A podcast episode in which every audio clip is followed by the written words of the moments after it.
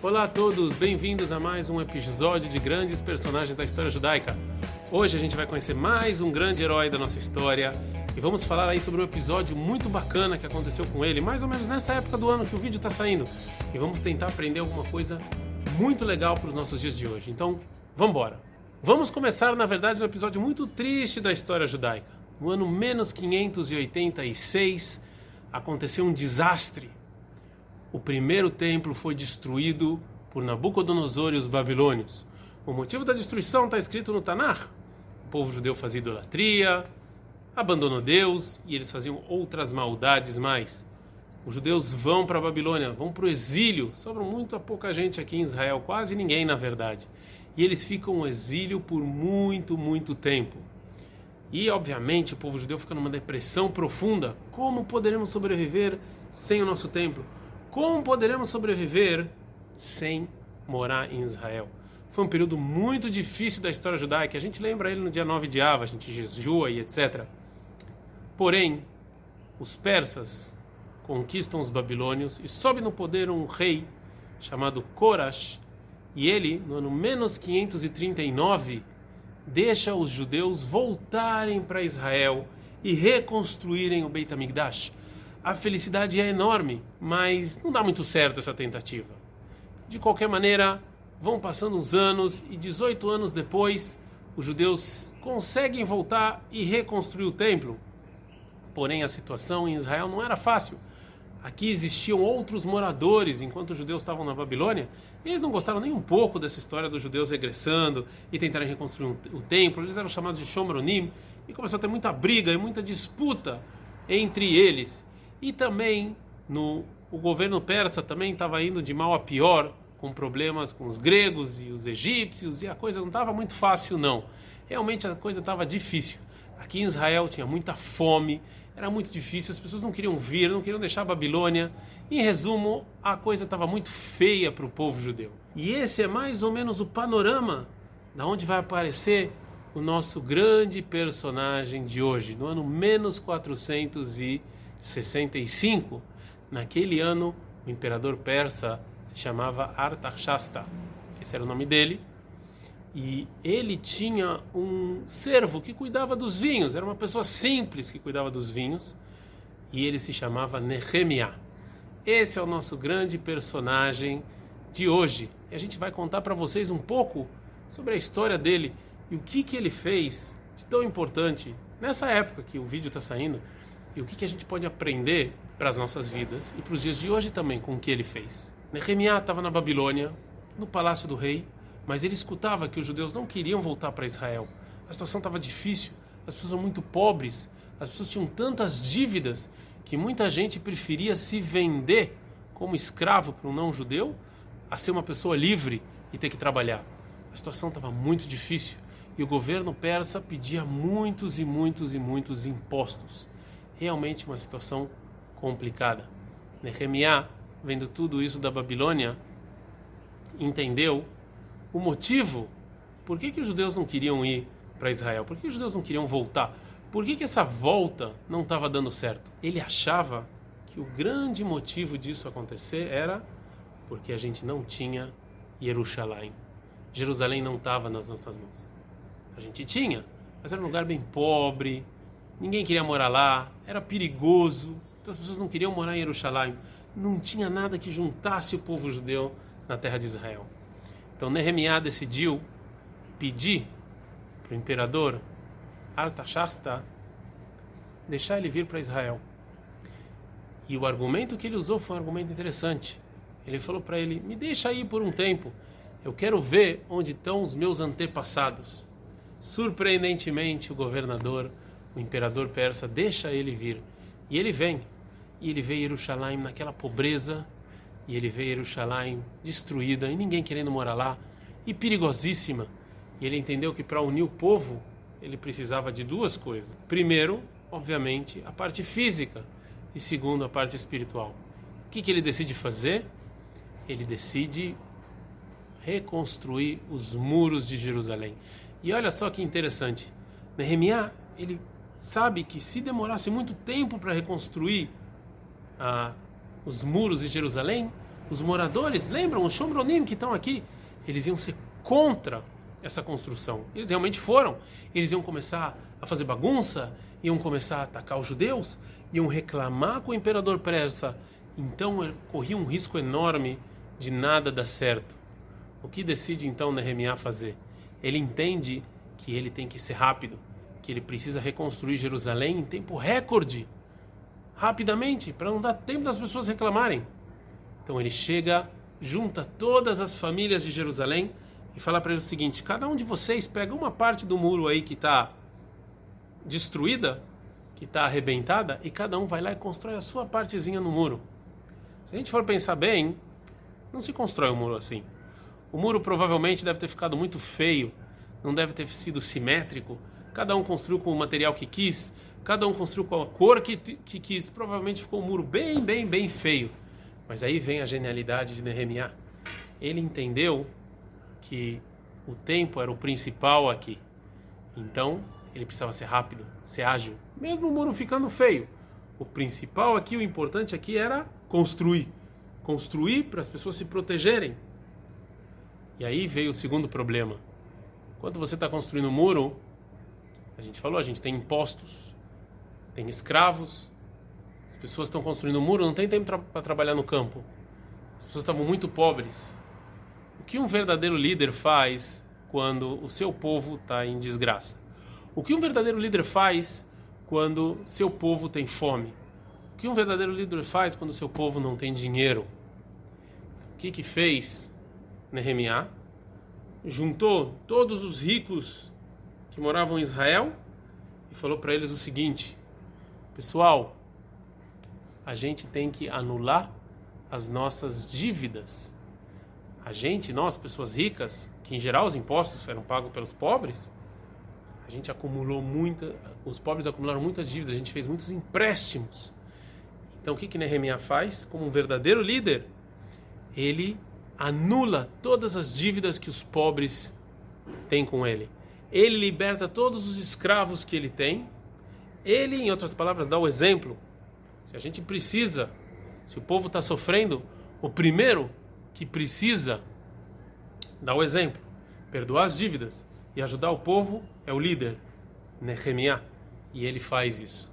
Ele reconstrói Jerusalém, ele perdoa as dívidas do povo e nisso ele consegue a parte física, unificar o povo através de Jerusalém. Davi Ben Gurion, muitos anos depois, em 1947, entende a mesma coisa. Na Guerra da Independência, David Ben Gurion entende que o que unifica o povo judeu é Jerusalém. Provavelmente aprendeu isso de Nehemiah, eu acho.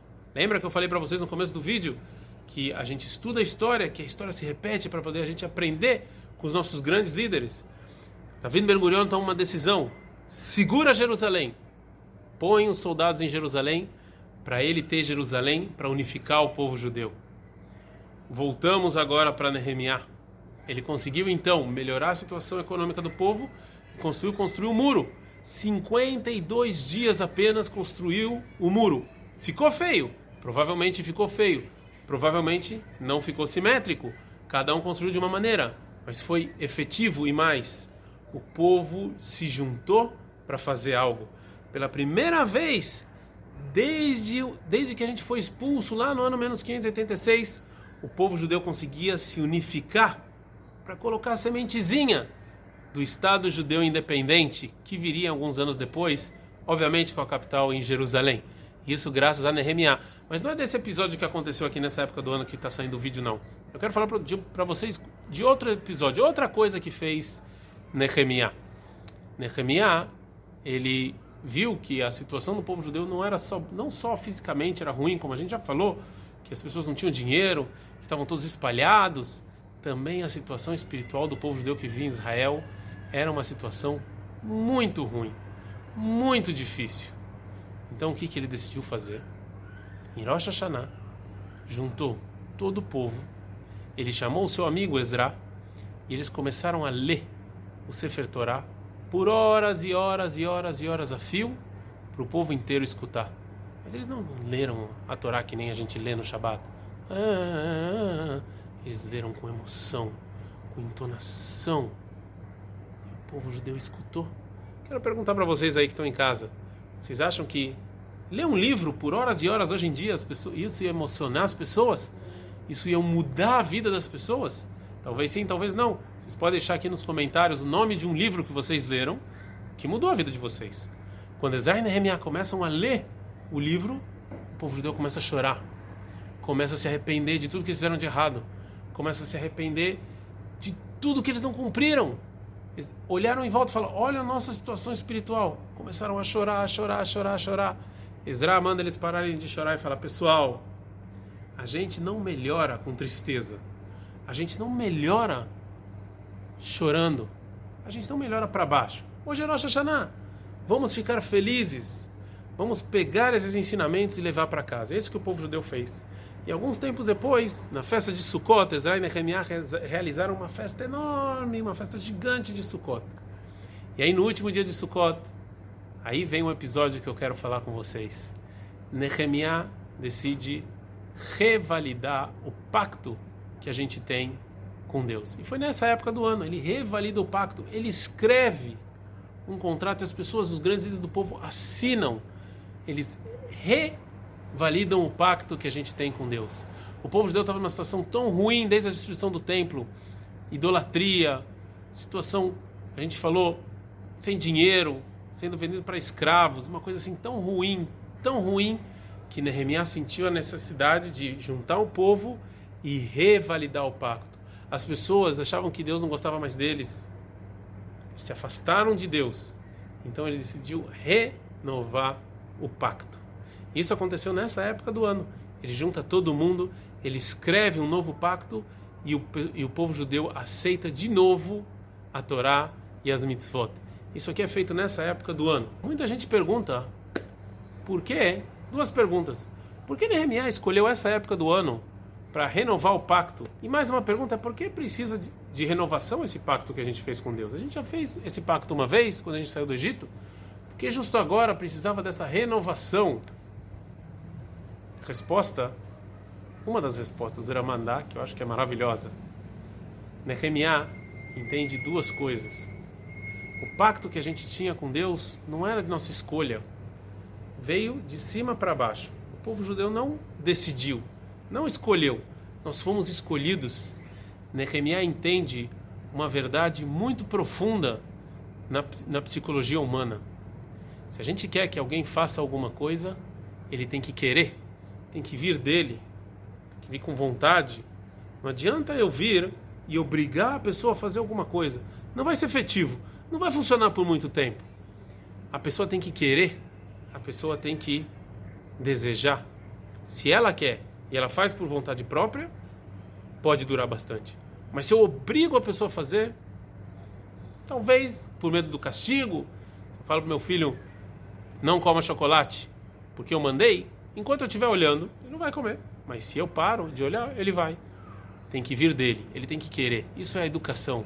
Educação, então, o Nehemiah queria ver se realmente o povo judeu tinha sido educado, se eles tinham entendido o livro que ele tinha lido lá em Rosh Hashanah. Se o povo judeu tinha realmente entendido e era vontade deles refazer esse pacto. Por que essa época do ano? Por que justo agora? E aí vem o segundo segredo de Nehemiah. Eu acho que esse é um segredo muito atual para nós como educadores, ou líderes, ou pais. Essa é uma época feliz do ano. A gente está na festa de Sukkot, terminou a festa de Sukkot, que por duas vezes está escrito lá felicidade. Então Nehemiah, ele entendeu que para uma coisa ser verdadeira, para uma coisa ser bem feita, para o povo judeu querer, tem que ser feito com alegria, tem que ser feito com felicidade. Quando você pega e obriga uma pessoa, ela se sente presa, triste, ela não consegue se desenvolver. Nehemiah nos ensinou que dentro da cabeça das pessoas, dentro do coração das pessoas, tinham que ter felicidade, tinham que estar felizes e contentes. Para a gente, se a gente quiser que qualquer pessoa faça qualquer coisa, assim Nehemiah nos ensina, a gente precisa dessas duas coisas. Primeiro, a vontade dele. E segundo, felicidade, com amor, com alegria. Não com medo e não por obrigação. Nehemiah teve sucesso. Ele teve que voltar para a Babilônia no final e ele faleceu Babil na Babilônia, mas ele conseguiu fazer o que muitas pessoas não conseguiram por muitos anos: colocar uma semente, a semente que no futuro ia ser o Estado de Israel independente, lá quando chegar na época dos Hashmonaim. E ele conseguiu nessa época do ano, reconstruiu Jerusalém, conseguiu unificar o povo, deu exemplo.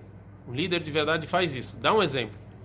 E ele conseguiu fazer com que o povo, com muita alegria e felicidade, desejasse renovar o pacto com Deus. É isso aí, pessoal. Se vocês estão gostando aí é, dos nossos episódios, dá uma curtida no vídeo, apertem os sininhos para vocês receberem mais episódios de grandes personagens da história judaica e se inscreva no canal. Forte abraço.